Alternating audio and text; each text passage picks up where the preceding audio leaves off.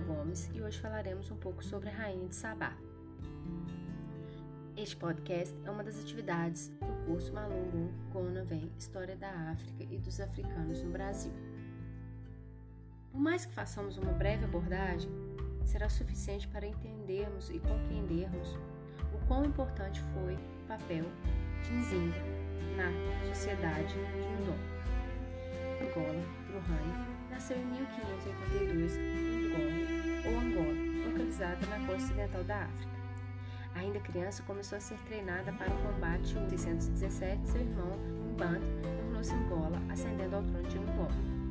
Aos 39 anos, Zinga é enviada pelo seu irmão para negociar a paz com o novo governador português que chegava a Luanda.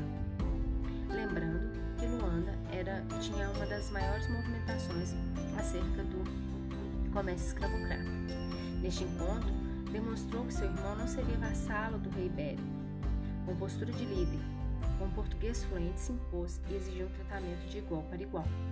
Nzinga ascende ao trono em 1623, iniciando, portanto, uma mitologia Nzinga. A rainha combateu o poderio português, mandou fechar entrepostos comerciais e fornecia escravos aos portugueses e libertou muitos escravos sob controle europeu. Com o comércio de escravos enfraquecido, os lucros foram diminuindo.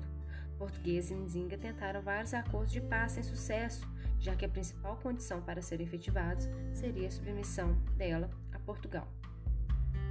Devido à atuação protagonista de Nzinga, ela é lembrada em Angola, e não somente em Angola, no Brasil também, através de festas populares como a Congada.